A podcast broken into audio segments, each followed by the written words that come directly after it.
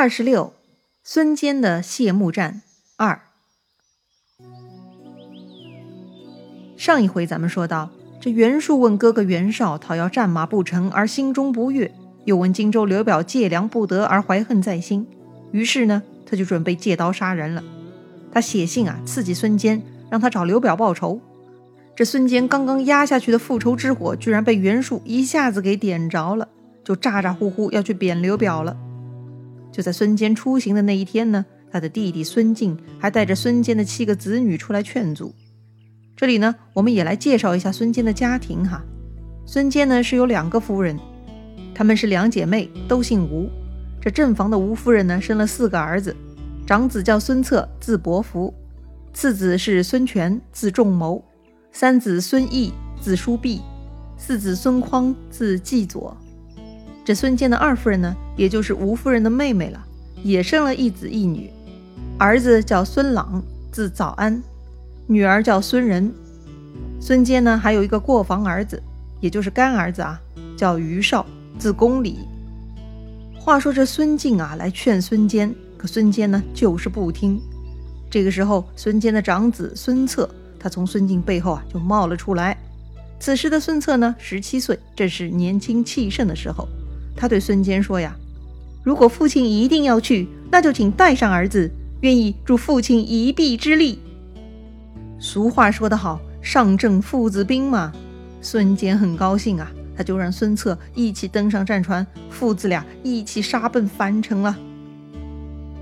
话说刘表，他那里也早就获知孙坚要来攻打的消息了。毕竟啊，孙家在江面上做军事准备，动作是很大的。这往来江上的奸细早就打听清楚，报告刘表了。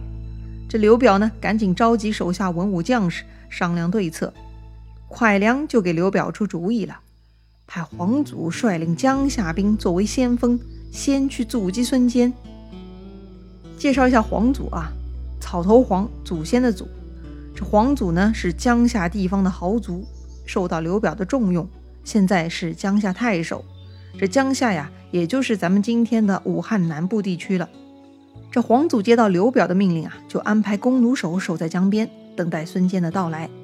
果然，孙坚到了，但是他的船是根本没法靠岸的，因为啊，只要他稍稍离岸近一些，这黄祖就会下令射箭。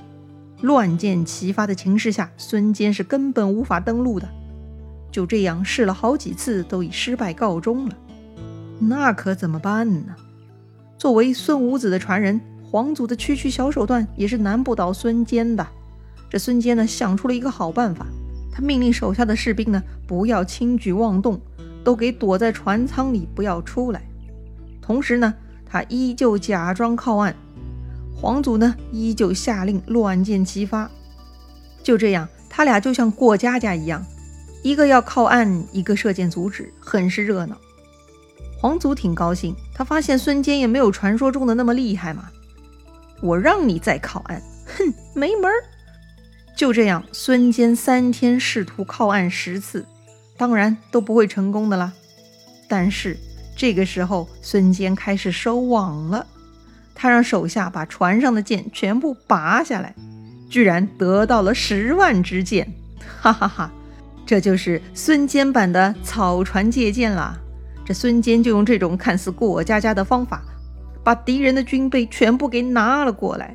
而黄祖这边呢，箭筒已经空了，要命啊！这孙坚还没上岸呢，黄祖的箭就已经用完了，麻烦大了。他赶紧派人去报告老大刘表，申请物资。但就在这个档口，这一天正好风向岸上吹。也就是孙坚的顺风了，登陆的时机终于到来啦！这孙坚呐，一声令下，船上的东吴士兵一起向岸上放箭。这个顺风箭啊，就是不一样，射程更长了。这岸上的黄祖呢，又缺箭，而且逆风射箭还不灵光，显然呢是抵挡不住的，他就只能逃了。于是孙坚部队不费一兵一卒就顺利登岸了。登岸以后呢？这个陈普和黄盖就兵分两路，直接冲向黄祖在樊城的营寨，而韩当领兵在后面跟着，他们形成三面夹攻。这黄祖啊是大败，他就丢下樊城，逃入了邓城。这邓城呢，就在位于樊城西北十几里路的地方。孙坚啊，就命令黄盖守住岸边的船只，自己呢亲自率兵追袭黄祖。在邓城啊，黄祖是没得逃了，就只能硬着头皮跟孙坚来一仗吧。对战嘛，我们已经聊过好几次了。根据流程，通常呢，双方先要派出先锋来骂阵单挑。所以呢，这一次首先是黄祖开口了：“江东鼠贼！”居然敢侵犯汉室宗亲的地界！接着，黄祖就派手下将领江夏人张虎上前挑战，而孙坚这边呢，就派韩当出营。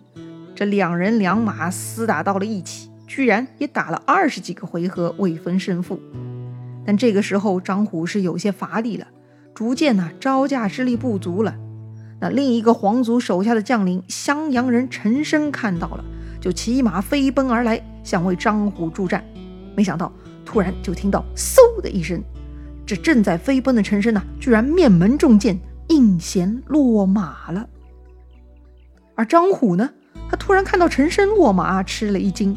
他一时开了个小差，就被韩当一刀削去了半个脑袋，这就死了。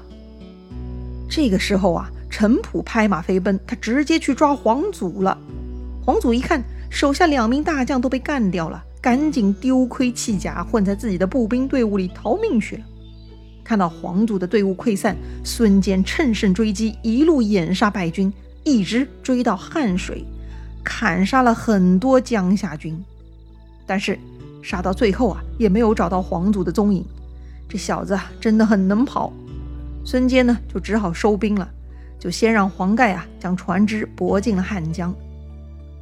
说到这里，咱们来回顾一下这次的胜仗哈。本来韩当跟张虎一直在缠斗，就因为前来助阵的陈升呢被突然一箭射死，导致张虎分心而丢了性命。这两员大将一死啊，黄祖的队伍就乱了，直接导致了后面的失败。所以射死陈升的那一箭最为关键，到底是谁干的呢？嗯。就是那位跟着出战啊，但是呢，到现在还没有被报出名字的那位啊，就是十七岁的孙坚之子孙策呀。果然虎父无犬子，这孙坚全营上下士气大振，果然这次出师非常顺利，这次复仇任务应该是可以完美搞定的。那再说说黄祖，他混在士兵队伍里溜了出去，最后呢，带着残兵跑去襄阳见刘表了。他告诉刘表啊，这孙坚真的是势不可挡啊，手下两员大将已经被砍死了，自己也是狼狈不堪，死里逃生的呀。这搞得刘表很惊慌。这个时候，深谋远虑的蒯良又给刘表出主意了。他说：“眼下我们刚刚失败，士气大挫，所以只能深沟高垒，坚守不出，避其锋芒。现在。”只有偷偷联络袁绍，向他求救，这样才可以解围呀。刘表呢，对蒯良一般都是言听计从的，但这一次呢，他有些犹豫。毕竟啊，袁绍远在冀州，向他求救解围，这远水解得了近渴吗？可操作性也太低了些吧。这个时候，刘表的小舅子蔡瑁哈，他似乎看出了刘表的心思。他就大义凛然地说了：“兵临城下，将至壕边，怎么可以束手待毙？我虽不才，愿请军出城，以决一战。”刘表一听，很欣赏啊，他就给了蔡瑁一万兵，去到襄阳城外，到这个岘山啊去布阵。这个岘山呢，也是很有名的，传说呢，这个伏羲死后啊，就葬在这个地方了。好了，到了名山哈，两军又相见了。看到蔡瑁呢。哎，这就是老冤家了啊！上次就是他来劫道的，所以陈普自告奋勇当先锋了。蔡瑁跟陈普呢，这完全就不是一个档次的。不到几个回合，蔡瑁就败下阵来了。于是孙坚大军又是长驱直入，杀的蔡瑁军队啊尸横遍野。这蔡瑁跟黄祖一样啊，也很擅长开溜。他丢下自己的一万部队啊，就独自狼狈逃入了襄阳城。这次损失实在是有点莫名其妙。蒯良是很不爽的，白送出去一万人，这神经病啊！蒯良呢是不能向刘表发作的，但他可以向蔡瑁发飙啊。他说：“这蔡瑁不听良策，导致大败，按军法当斩。刘表呢，他当然是护着蔡瑁了，他没有同意军法处置啊。